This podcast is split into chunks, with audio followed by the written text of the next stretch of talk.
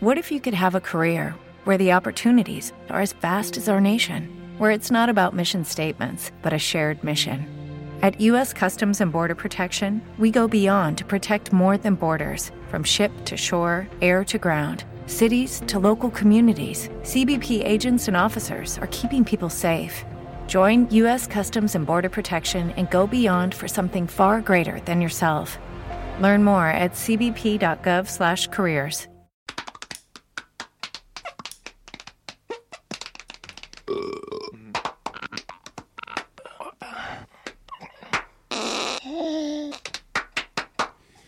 quiero enmendarle la plana a un político de alto copete que en un arrebato de progresía se alzó en el parlamento eh, y gritó una irada protesta contra la música militar y defendió la idea de desviar presupuestos para la educación sanitaria de los jóvenes.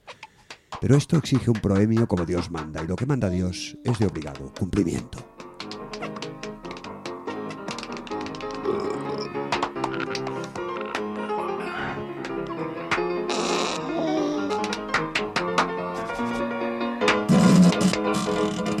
Inicios de los 70, con Pink Floyd en la cresta de la ola, Roger Waters subió fuerzas al músico experimental Ron Gissing para componer el soundtrack de un documental sobre el cuerpo humano, titulado The Body, el cuerpo, y con esta pieza se abría el álbum homónimo, Music for the Body, Our Song.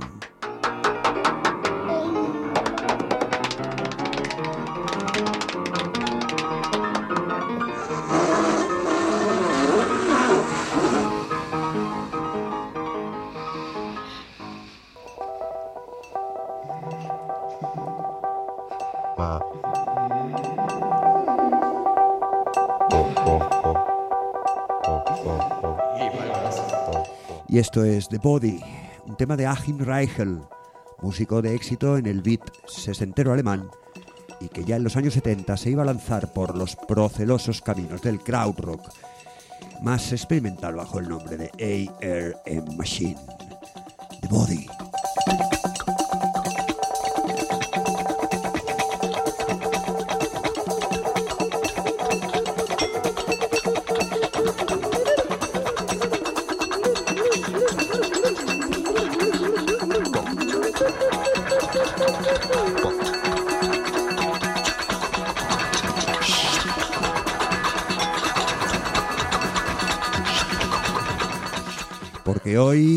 Para todo nos da igual en Revolution 69.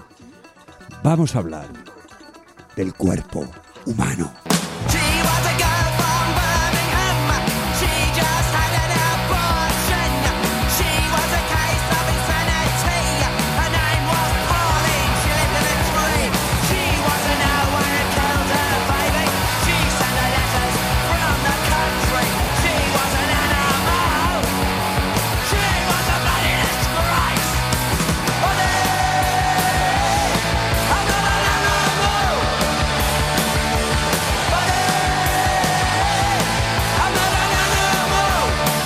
Y claro, hablar del cuerpo es hablar del alma. Del alma como principio de vida que ya adelantaría el genial Aristóteles. Del alma racional, la que nos eleva por encima de los animales. Y lo hacemos a pleno grito punk, con el bodies de los Pistols, un alegata rabioso.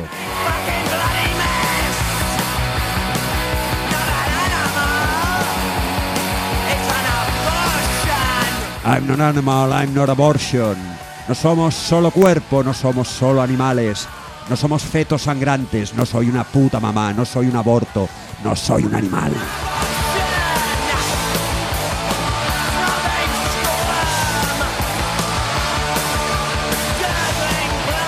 Y precisamente la relación cuerpo-alma va a ser el nudo gordiano de mi enmienda al susodicho Politicastro, porque en la historia de la humanidad ha habido muchísimas maneras de entender ese binomio, desde el cristianismo y otras religiones en las que el cuerpo es puro receptáculo desechable, pecaminoso, fuente de eternos males, una prisión de la que hay que liberarse, hasta el culto gimnástico en el lado opuesto, donde el músculo es el fin último, y entre medio pasando por decenas de posturas en las que ambos, cuerpo y mente, son lados de una misma moneda.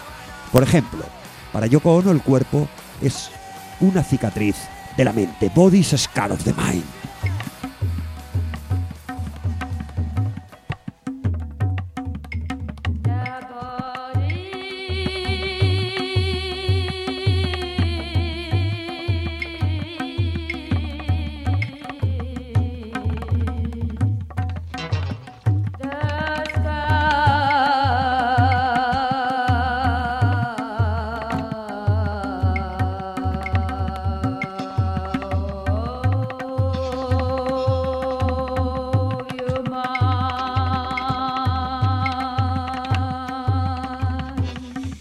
Hay personas que nacen en un sexo que no es el suyo.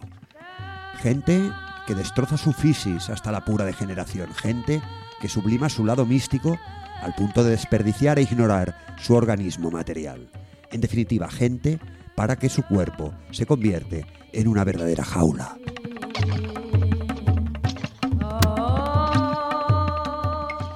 Arcade Fire, My Body is a Cage, mi cuerpo es una prisión, mi cuerpo es una jaula.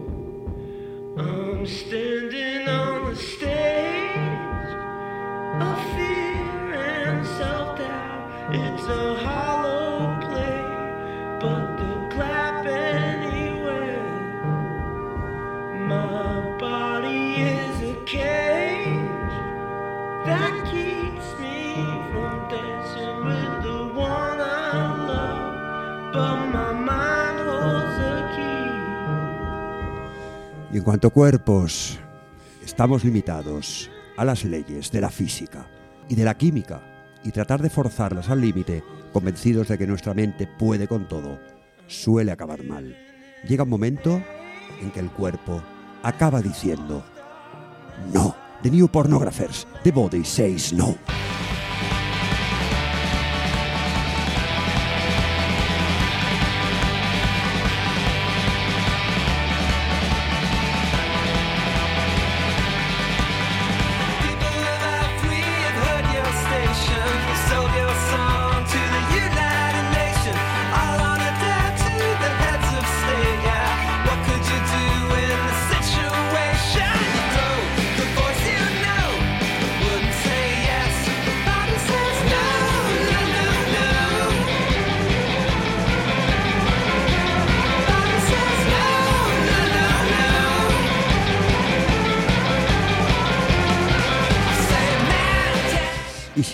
Acabamos por no hacer caso a los avisos de nuestro cuerpo, el cuerpo acaba rompiéndose. El gran Divendra Obi Van Hart, músico tejano-venezolano, uno de los popes del psycho folk indie, cuyo nombre hace referencias explícitas a la deidad hindú Indra y a Obi-Wan Kenobi, lo explica perfectamente con su música heredera de gente como Mark Bolan, Sid Barrett o Nick Drake. Body breaks, el cuerpo se rompe. The body breaks and the body is fine. I'm open to yours and I'm open to mine. The body aches and that ache takes its time, but you'll get over yours and I'll get over mine. And the sun will shine. Porque hay un momento en el que el cuerpo y mente acaban encontrándose, bien para ir de la mano o bien para disociarse, como cantó aquella banda india americana cuyo nombre fue rescatado de un tema de los grandiosos Bones Dog Band, Death Cab for Cutie. Soul meets body, el alma se encuentra con el cuerpo.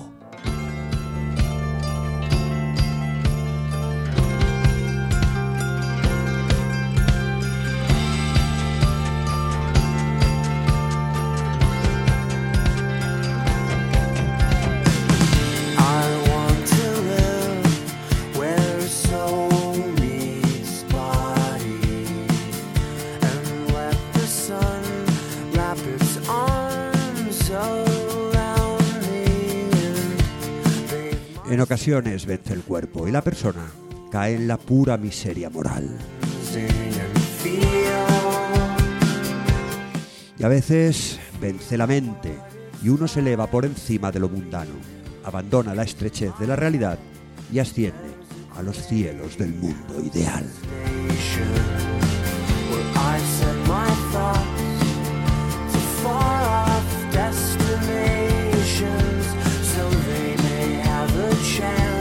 En 1973, los míticos Jefferson Airplane estaban ya prácticamente finiquitados. George McCauken y Jack Cassidy formaron Hot Tuna, Atún Caliente, y los miembros restantes mutaron a Jefferson Starship, una banda mucho más condescendiente con los gustos de la masa.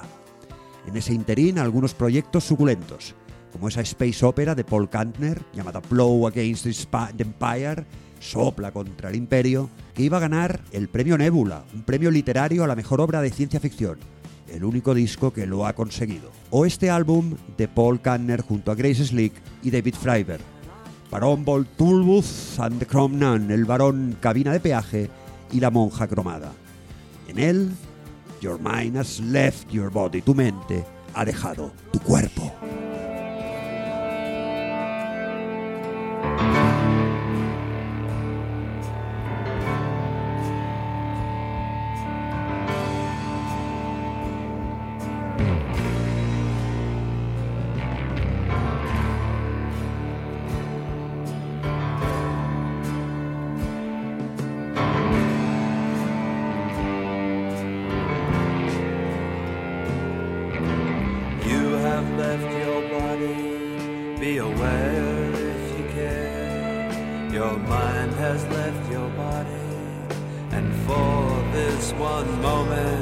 You are under the polar ice cap in a place we call home.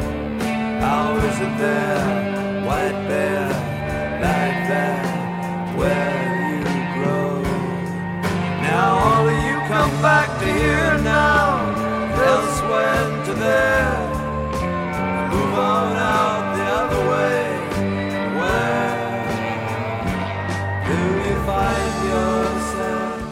Y es que podríamos estar milenios debatiendo sobre qué es el alma o qué es la mente, sobre su esencia, sobre su finalidad y sobre su relación con el cuerpo que la contiene.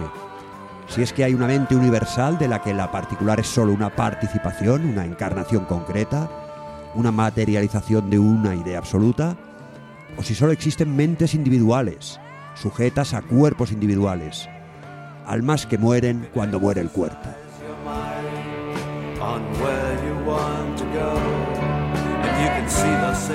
De lo único que estamos seguros es que los cuerpos nacen, evolucionan, envejecen y se corrompen y finalmente mueren. Air, aire, dúo francés de música electrónica. Dead Bodies, cuerpos muertos.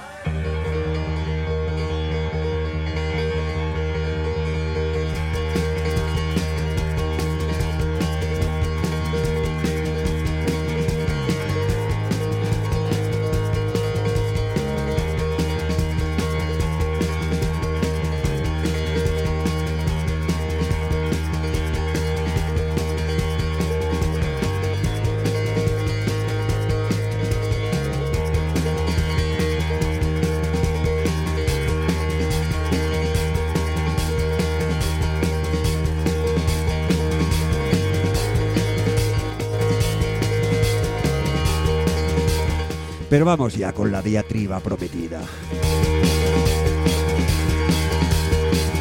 En ella voy a abandonar los circunloquios filosóficos y voy a tratar de centrar la cuestión en la praxis social y política.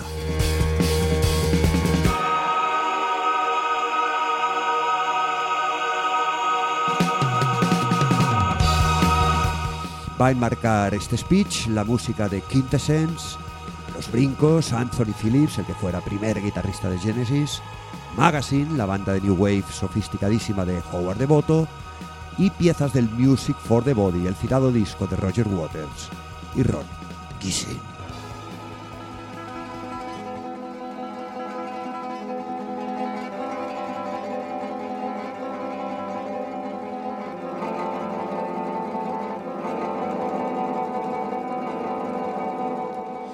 Y es que ese prócer del pacifismo, que se escandalizaba del elevado contingente de bandas militares que había que mantener a cargo del erario público, ese derroche inútil le resultaba todavía más sangrante cuando comparaba indignadísimo con los fondos destinados a mantener a tanta charanga marcial, relativamente mucho más generosos que los dedicados a la educación sanitaria de los jóvenes.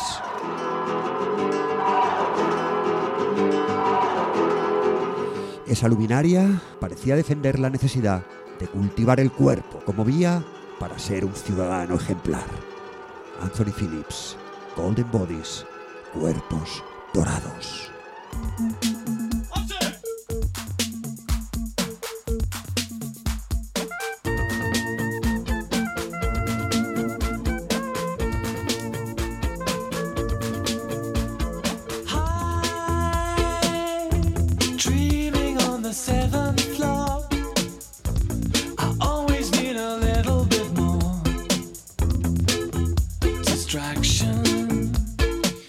Que es de una naturalidad indiscutible el que nuestros jóvenes deban crecer sanos y procurar que se mantengan sanos el mayor tiempo posible. Decía, el político, un ciudadano enfermizo, es una carga para las arcas del Estado. Y lo dijo con rotundidad en el mentado discurso. Aunque rápidamente se apresuró a matizar que el dinero quedaba en un segundo plano y que lo que verdaderamente importaba es que el individuo disfrutara de sus plenas facultades con buena salud. Porque así, de ese modo, el equilibrio económico iba a venir por añadidura. En el criterio de este señor, un trabajador contento rinde mucho y además está contento. Según su propio testimonio, una formación sanitaria precoz garantiza un futuro rico en contribuyentes satisfechos. Y, esto lo añado yo, un contribuyente satisfecho no protesta.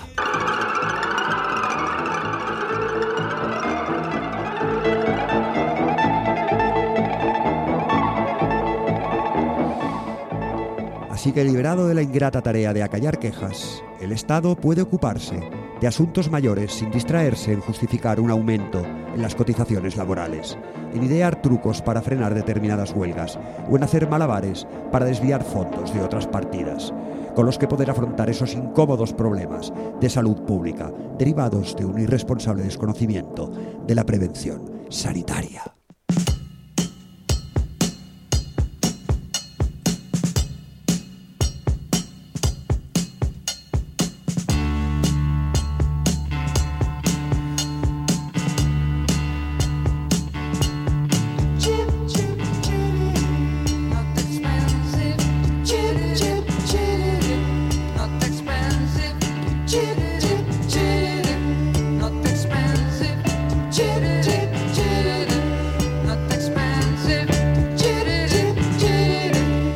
Pero antes de pasar a contestarle como se merece, me gustaría preguntarle en primer lugar cuál es la relación directa que él establece entre la salud de una persona y su responsabilidad social. Porque en su propia casa tiene el ejemplo de su padre, un hombre que aún en el borde de la miseria física se arrastraba cada trimestre hasta las dependencias de la hacienda pública para engrandecerla con su pequeña contribución. ¿Cuántas veces hemos tenido que oír en boca de ese parlamentario el orgullo que siente su progenitor cada vez que paga sus impuestos? Nos encontramos pues ante un contribuyente satisfecho que físicamente está hecho una pena. Seguramente cualquiera puede citar varios casos cercanos de personas indiscutiblemente sanas que hacen lo imposible para evitar sus responsabilidades con el fisco. Espero que este señor tan importante responda a mi pregunta en la próxima sesión. Pero aún puedo ir más lejos si fuerzo un poquito su argumentación, porque su teoría parte de la presunción de que una sociedad de jóvenes saludables devendrá en una sociedad de maduros saludables.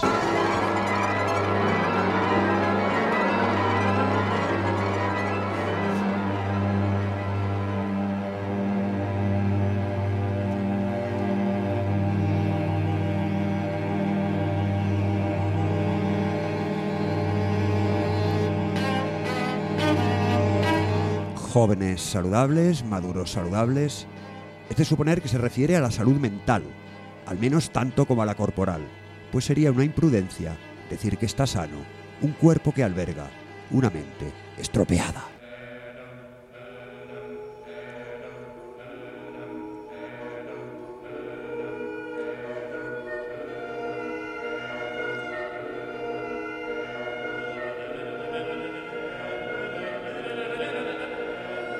Bien, pues yo le digo a este señor tan importante que contrariamente a lo que él presupone, Una sociedad en la que prevalezca la madurez mental es una sociedad poco propicia para la solidaridad fiscal. Si la gente cumple religiosamente con su deber es porque se lo imponen mediante una normativa fundamentada en la coerción. No me hable pues de madurez mental ese señor. Nadie en su sano juicio acude a pagar sus impuestos con una sonrisa de oreja a oreja. Ni siquiera aquellas personas que deben su estabilidad mental a una concienzuda y pertinaz profilaxis de su somatismo, cultivado desde su más tierna ado- adolescencia, experimentan ese deber de una forma positiva. No es propio de una mente sana comprender que ha de deshacerse de buena parte de su pecunio en bien de la comunidad. Diga lo que diga Kant, el sentimiento del deber no existe, salvo que uno tenga serios desarreglos cerebrales, y no es este el caso. El deber es un concepto y se inventó para movernos a hacer cosas cuando no había razones de peso que nos movieran a hacerlas por nosotros mismos.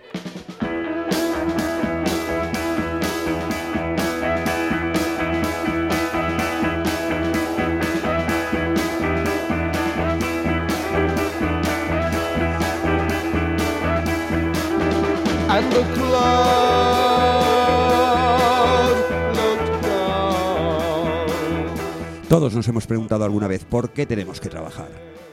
Buscamos respuestas en nuestro fuero interno y no las hallamos.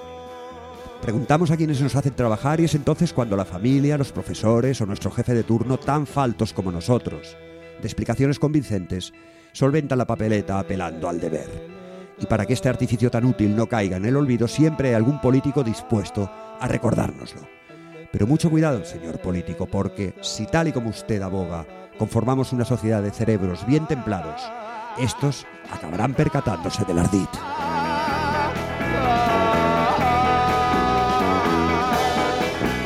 Un cerebro bien templado es aquel que piensa con un mínimo de coherencia. Y una reflexión coherente ha de conducirnos a la conclusión que unas líneas atrás yo mismo he plasmado. Que el deber es un concepto impuesto y que ese concepto ha sido inoculado en todo cerebro virgen, con nocturnidad y alevosía.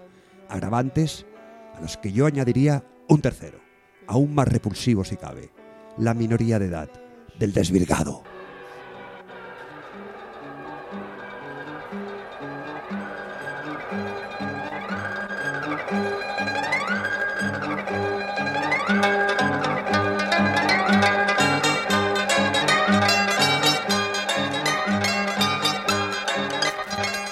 Cuidado pues, le repito, con favorecer desde su poltrona una juventud escultural, ya que el sano uso de su raciocinio podría acarrear gravísimos problemas de orden público.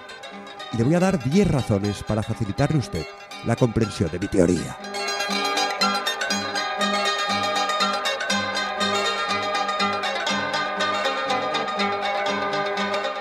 Uno, Una mente sana no siente el deber por el deber.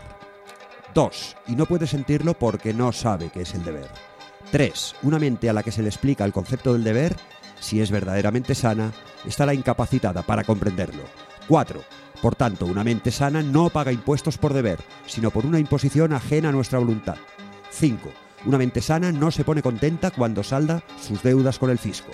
6. Una mente sana, en cambio, sí que está capacitada para hacer comprender esto a otras mentes sanas.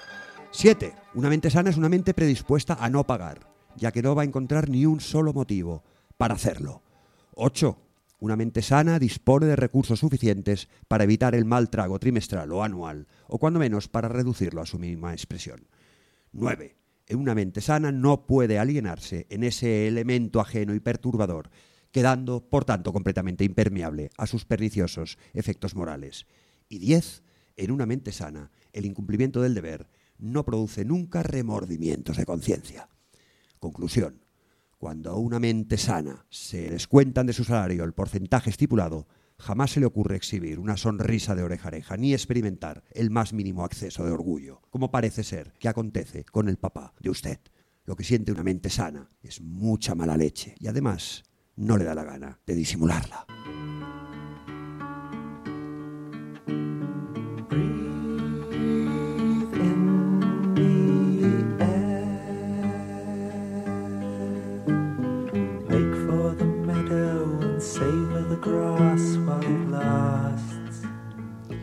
Señor, que haya comprendido mi argumentación.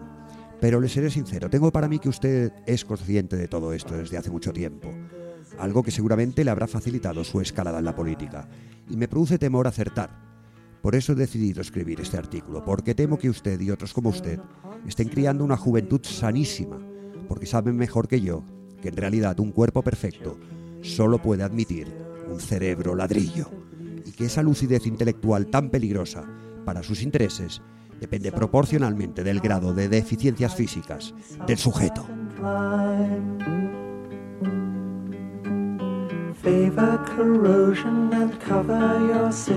No, no es una estupidez lo que acabo de afirmar. Conservar el cuerpo en perfecto estado de salud requiere tanta dedicación que al interesado no le va a quedar apenas tiempo para engrasar su mente.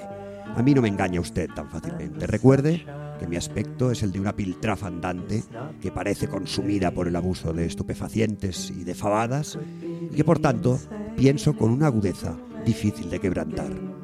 Ustedes a lo que verdaderamente aspiran es a forjar futuras generaciones de atletas que devoren comidas insulsas, hiperequilibradas e hipervitaminadas, esas comidas que solo fabrican tres o cuatro multinacionales en todo el mundo, porque así no hay nada que temer.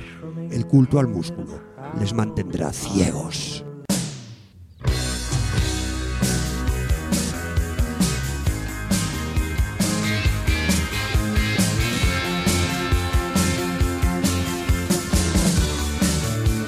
Y a ese nueve hombre, siempre pegado a un gimnasio, le dirán que debe pagar y pagará encantado. Y si tú intentas que vea la luz, te contestará con su cerebro mal entrenado que al fin y al cabo, cotizar a la seguridad social resulta más barato que seguir cualquiera de esas dietas.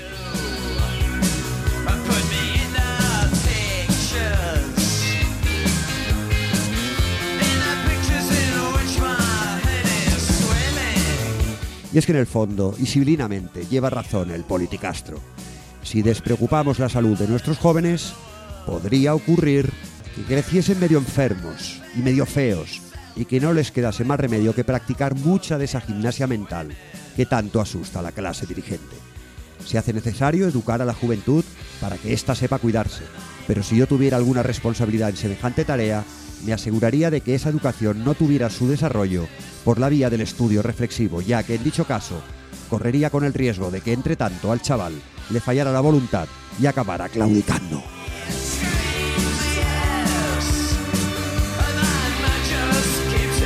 Sería mucho más efectivo provocar en su pequeño cerebro, aún tierno, un automatismo inconsciente que le arrastrara irremisiblemente a la praxis gimnástica y naturópata.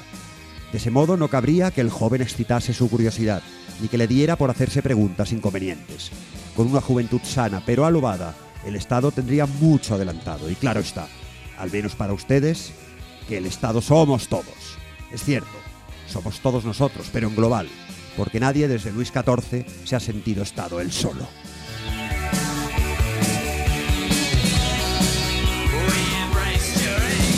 Sí, bien pensado. Es muy coherente el señor político.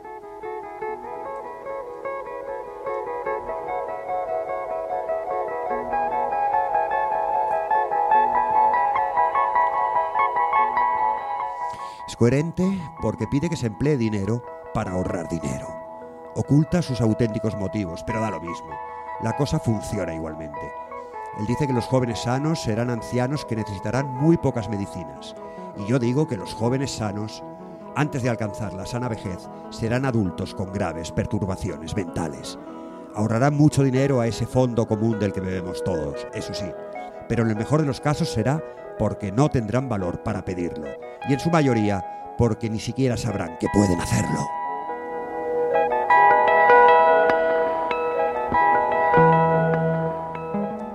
Mi opinión, que dicho sea de paso no tiene más valor que la de una ardilla, únicamente los chicos problemáticos tienen alguna oportunidad de convertirse en adultos interesantes.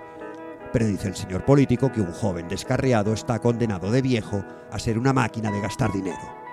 Estoy convencido de que a nuestro político le preocupan más los adultos interesantes que los viejos tragaperras. En cualquier caso, el señor político sabe tan bien como yo que la mayoría de jóvenes rebeldes no van a llegar a viejos y que una vez muertos nos van a ahorrar mucho más dinero que los viejos sanos. y que en cambio aprovecharán al máximo su interesante madurez para mantener a raya a la clase política.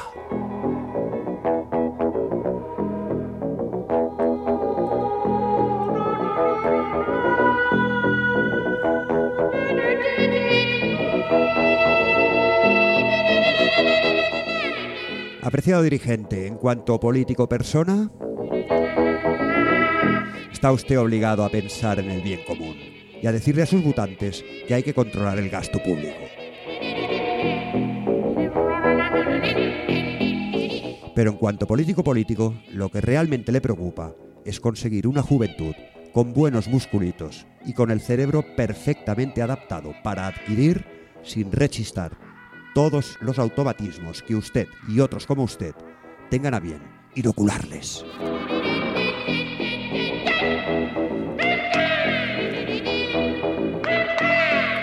Y no hay mejor resumen de esta sección de hoy que una canción del gran Frank Zappa y sus Mothers of Invention. En su eterno We're Only Need for the Money estamos aquí solo por el dinero año 1967, preguntaba tío Frank, ¿cuál es la parte más fea de tu cuerpo? Algunos dicen que tu nariz. Otros dicen que tus pies. But I think it's your mind. Pero yo creo que es tu cerebro. Atentamente, Luis Cuerpo, Luis Mente. Para todo nos da igual. What's the ugliest part of your body? What's the ugliest part of your body?